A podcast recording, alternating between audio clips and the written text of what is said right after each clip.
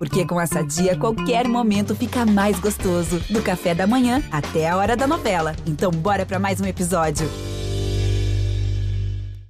Muito bom dia, muito boa tarde, muito boa noite. Alô, Nação Azul. Está começando mais uma edição do GE Cruzeiro. Toda segunda-feira a gente está aqui para falar da Raposa.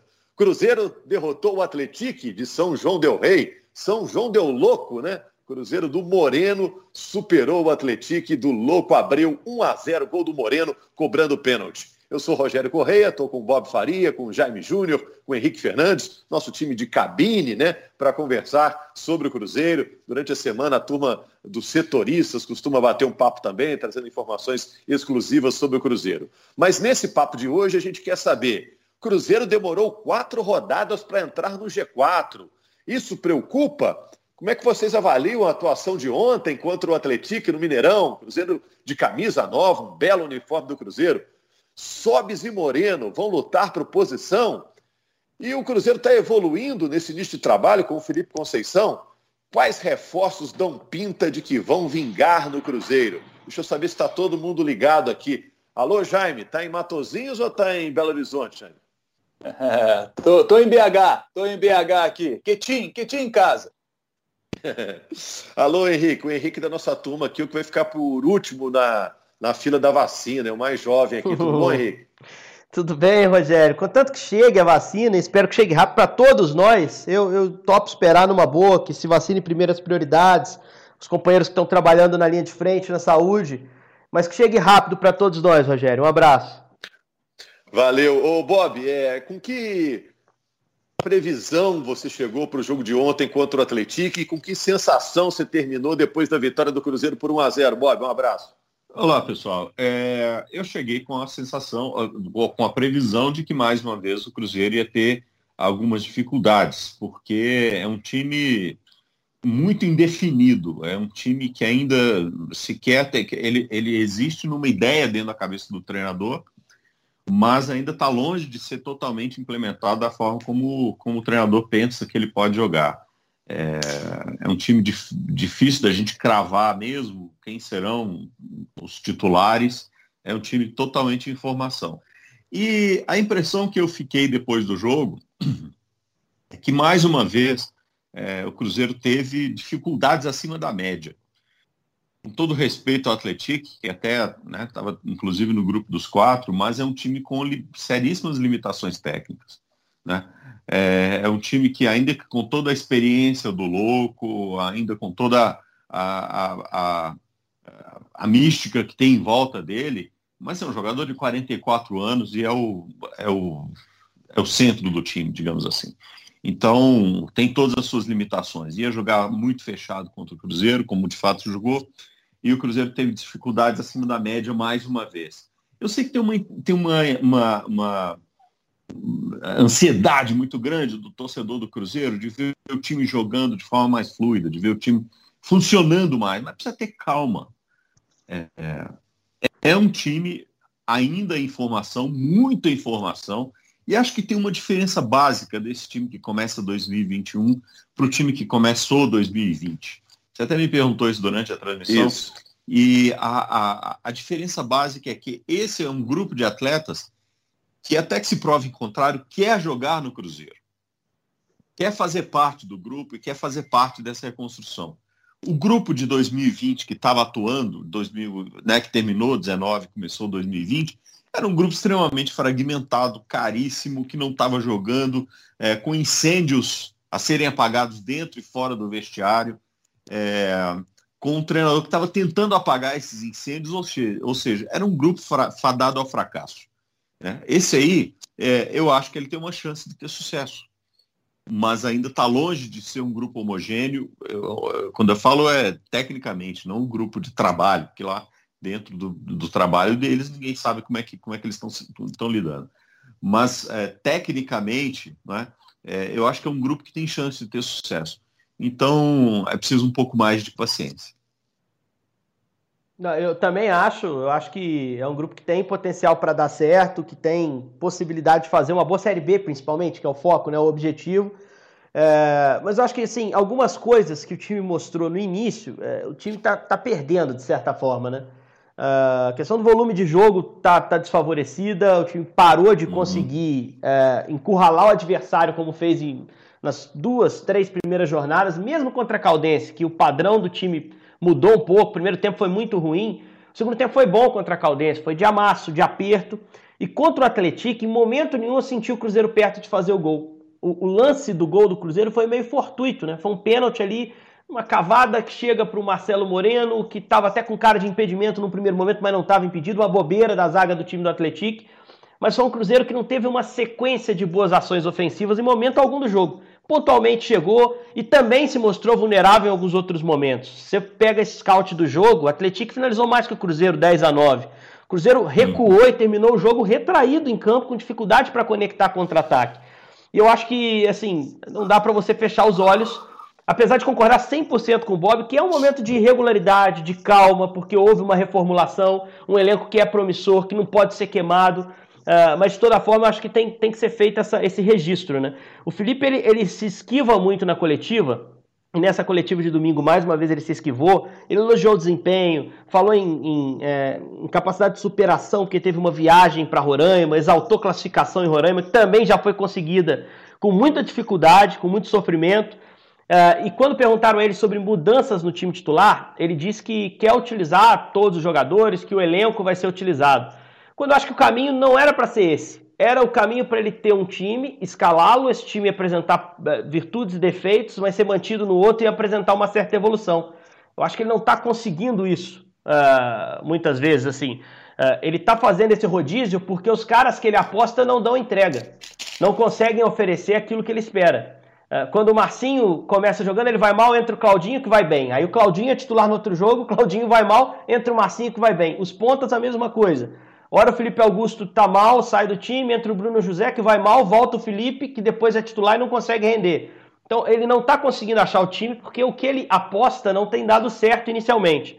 Ah, o que o Cruzeiro precisa é usar essa semana que tem até o clássico contra o América para achar um caminho, um 11, que ele confie mais no treino e que ele acredite mais no jogo. Vamos ver se ele vai conseguir fazer isso essa semana, porque domingo é uma pedreira que vai exigir muito mais do que os times do interior. Encarar o América, mesmo o América estando mais ou menos nesse início de temporada, é um desafio com, com um sarrafo bem mais alto do que foi, por exemplo, o Atlético. E qual deles tem mais chance de ganhar? E tem favorito, América e Cruzeiro? Deixa pro Jaime. De, deixa pro Jaime, que o Jaime não falou ainda, tá quietinho. Bota a bola aqui, a fogueira para ele dominar. Não, mas uh, agora que eu liguei o microfone, o favorito é o América. É, o favorito é o América. Até por tudo isso que a gente está dizendo. Assim, o Cruzeiro tá, ainda está. Né, o Cruzeiro ainda está fervendo a água, entende? Então, mesmo que seja uma. uma isso, assim, tem tudo para ser é, um jogo é, com um sarrafo melhor do que a gente tenha visto, porque é um clássico. É, mas o favorito nesse momento é o América. A realidade é essa. É, eu, eu, quero ponderar uma situação importante em relação a, a esse jogo, que eu cons não consigo ver ali um, um, favorito assim tão claro nesse jogo entre Cruzeiro e América. É, o, o, Cruzeiro estreou no campeonato contra o Belândia no dia 27 de fevereiro. De lá para cá foram cinco jogos em 16 dias. O Cruzeiro sempre tendo jogos no meio da semana. Então, Felipe Conceição. É, e um, e um lá em Roraima, né? Tem que falar isso. É. Um jogo é, lá em é. Roraima que tem peso dois, né? Sim, que é uma viagem muito longa, o desgaste é muito grande, os jogadores sentem. Então agora, para esse jogo contra o América, ele vai ter a semana inteira para poder trabalhar. Ele já viu todos os problemas do time nesses cinco jogos e nessa semana ele vai conseguir trabalhar.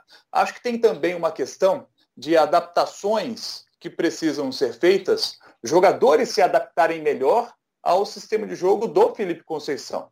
Matheus Barbosa jogava de outra forma no Cuiabá. Agora, no Cruzeiro, ele não é esse, esse jogador de meio de campo que, que, é um pouco mais recuado. Ele é um jogador de meio de campo que avança mais.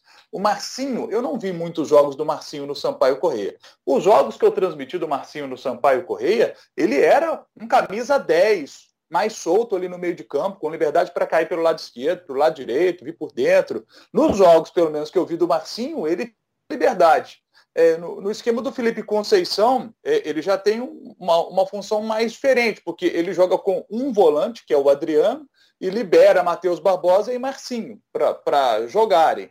Então ele, ele quer o, o jogador que está jogando como um meia esquerda para sempre fazer a jogada com o extremo pelo lado esquerdo, para fazer uma triangulação com o lateral esquerdo, e o mesmo é a mesma coisa do lado direito do campo. É, e, e, aí o Marcinho, que jogava de uma forma lá no Sampaio Corrêa, está se adaptando ainda ao jeito do Felipe Conceição jogar, o Matheus Barbosa também. Ele começou o campeonato com o Matheus Neres, mas ele se machucou, o Adriano entrou no time. Agora tem uma coisa que eu acho que, desse momento, o torcedor do Cruzeiro deve estar tá, assim, é, deve estar tá preocupando o torcedor do Cruzeiro, é que se a gente fizer a pergunta do jogador. Eu fiz essa pergunta, inclusive, para o Henrique Fernandes na transmissão é, de domingo do Sport TV. É, qual o jogador que o Cruzeiro contratou para essa temporada 2021 que está se destacando, que merece a gente apontar aqui como grande destaque do Cruzeiro? Não tem. Não tem um jogador que está se destacando. Alan Ruschel chegou com contratação, ficou no banco de reservas. Nesse jogo especificamente contra o Patrocinense, ele perdeu a posição aí para o Matheus Pereira. Né? É, foi para o banco porque não vinha jogando bem. O Henrique citou os altos e baixos do Marcinho, que a gente vê que tem qualidade, é um jogador que bate de fora da área, mas ainda está se adaptando. A mesma situação com o Felipe Augusto, com o Matheus Barbosa que eu citei, o Bruno José, está tendo aí as suas primeiras chances. Então, ainda é um início de trabalho. Então, a, agora, cheia, é que a gente vai poder avaliar, eu acho, melhor né, o, o trabalho dessa semana, como vai ser importante para o que a gente vai ver é, contra o América. Mas ainda assim, a gente não vai poder ainda, sabe, fazer uma cobrança forte do trabalho do Felipe Conceição, porque não sei se vocês concordam, mas o Felipe Conceição, até uma, uma mudança de estilo de jogo, que a gente vem vendo no Cruzeiro aí nos últimos anos, do que, é, do que foi montado pelo Mano Menezes, né? que era um estilo bem diferente do que propõe o, o, Felipe Conceição, também esse estilo de jogar está, está sendo proposto de uma forma diferente. Então, assim, é uma mudança gigante que está acontecendo e que em cinco jogos não vai ser, a gente não vai ver aí o resultado acontecendo, mesmo sendo a disputa do Cruzeiro neste momento no Campeonato Mineiro, onde o nível técnico todos sabemos é mais baixo. É, e a torcida fica ansiosa querendo ver o Cruzeiro desenvolvendo um futebol melhor. Mas é preciso dar tempo ao tempo. Eu acho ainda, acredito muito que o, que o trabalho ainda vai encaixar. Você o, falou de disputa aí. Tem disputa de Sobs e Moreno por posição? O que, que você acha, Henrique? Eu acho que sim. Embora eu, eu, acho, embora eu acho que o, o, o, o Felipe possa pensar em utilizar os dois também. É, acho que não é descartável, uhum. não. Mas ele tá, sim, observando o Moreno. O Moreno nos últimos três jogos jogou melhor que o Sobs, sim. O Sobs entrou ontem no final do jogo. É, já estava o jogo mais ou menos mexido ali com aquela pressão do Atlético. O Cruzeiro até controlou bem. O Fábio teve uma defesa só difícil. É, mas de toda forma, eu acho que existe hoje uma disputa sim. O jogo em Roraima, o Moreno ajudou o Cruzeiro a resolver o problema, porque o Sobs estava assistindo o jogo. Muito porque o jogo não, não permitia ao Sobs, que é um jogador para trabalhar por baixo, por causa do gramado e por causa da marcação do São Raimundo, participar efetivamente. É, então, acho que o Felipe está observando tudo. Né? É, acho que o Moreno, é, hoje, é um jogador com mais prestígio do que no início da temporada pelo trabalho dele. Já tinha entrado bem contra o RT, entrou bem em, Roraima e fez o, gol do jogo do fim de semana. É, eu só acho essa questão da semana cheia para trabalhar. O Felipe está tá confiando muito nesse tempo que ele vai ter, ele falou isso na coletiva. Mas ah, se você for olhar o América, por exemplo, o América teve a semana cheia na semana passada, é, não jogou pela Copa do Brasil, aliás, joga pela Copa do Brasil na quinta e vai para o Clássico, vai ter esse, essa viagem para Campina Grande para pegar o 13, coisa que o Cruzeiro não tem, o Cruzeiro tem a semana, e fez o pior jogo dele na temporada disparado no sábado. Fez um jogo horrível contra a Caldense. Então, até que ponto a semana cheia vai te garantir uma boa atuação no fim de semana? Isso passa por escolha do treinador, pelo quanto o trabalho foi bem aproveitado ao longo da semana. Então acho que vai passar muito pelo Felipe. O time que o Cruzeiro vai colocar em campo domingo, gente, vai dizer muito sobre o que o Felipe planeja e como ele vê o elenco agora. Porque ele vai fazer observações ao longo da semana e vai tomar decisões para o jogo contra o América. E essas decisões que ele tomar vão indicar quais são os jogadores que estão na frente dele, né? Para ele, né? Na frente para ele. É, e aí eu acho que existe sim uma briga na frente entre Sobis e Potker, entre Sobis e Moreno. Existe uma briga em relação ao Potker ganhar ou não espaço no time. Potker me parece ter perdido espaço no time para Ayrton, para Felipe Augusto, para Bruno José. Vamos ver se ele recupera ao longo da semana. Claudinho e Marcinho no meio-campo, Jadson e Matheus Barbosa também no meio-campo. O Adriano é o que está mais tranquilo porque não tem o Neres, que está machucado. Né? Vamos ver se o Manuel volta na zaga também, que é mais um garantido no time. Mas nas demais posições, o Cáceres também não tem reserva, na esquerda tem briga, tudo tem briga. E a escalação no domingo vai mostrar muito do que o Felipe enxerga desse atual elenco nesse momento do trabalho. É, eu chamando atenção para essa coisa de, é, da escalação, é, isso é um fato interessante. Acho que, que o Henrique tocou num ponto muito importante. Assim, é, o Cruzeiro vive um momento em que quem está no banco está sempre melhor, né?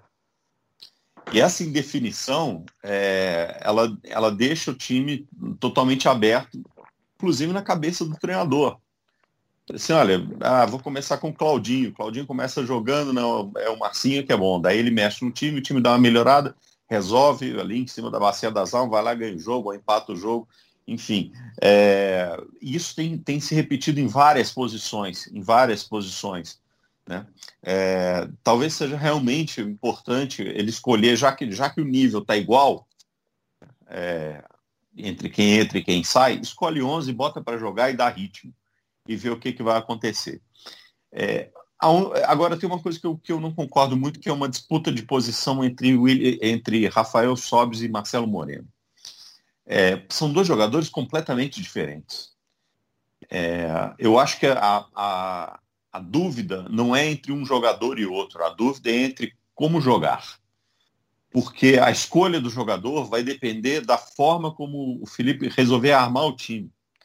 Se ele resolver armar o time com dois atacantes, né, atacantes de mais mobilidade, que saem um pouco mais, abrindo espaço, é, que trabalhem com os meias chegando um pouco mais, pisando um pouco mais na área, com a bola um pouco mais por dentro, é, aí eu acho que o Rafael Sobis tem mais chance de jogar do que o Moreno.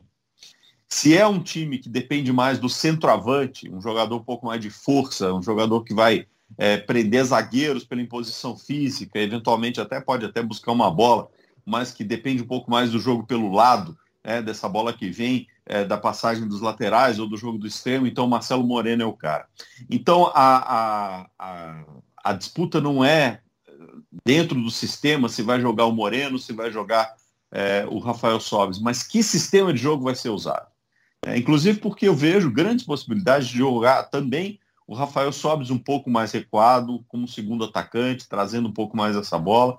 Jogar esse, esse, essa dupla Rafael Sobes com Moreno não é totalmente impossível, depende muito mais do condicionamento físico do Sobes do que qualquer outra coisa. E, e aí roda Marcinho ou Claudinho, né, Bob? Acho que não dá para acomodar claro. de outro jeito. Porque se você vai ter não. Sobes e Moreno, você vai para um 4-2-3-1, você sobra com dois na frente e monta duas linhas de quatro.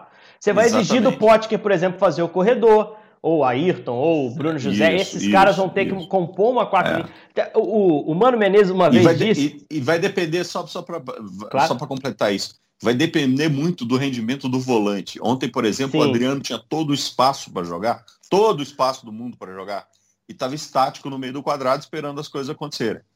É, tanto que quando o, o Jadson entrou, melhorou aquele desempenho, né? Eu acho que já devia ter entrado até antes, é, porque melhorou um pouco a, a, movimentação ali daquele meio, o uso daquele espaço que estava sendo dado.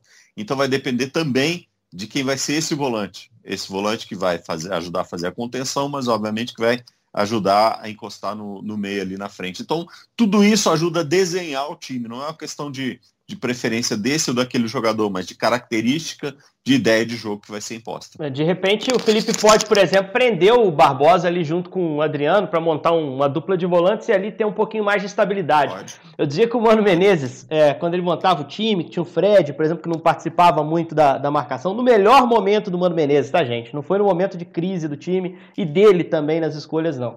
Ele dizia: olha, um jogador pode ficar sem marcar. Eu consigo que um não participe ali do momento defensivo. Não faz tanta Dois falta. Não dá. Dois já começa a complicar.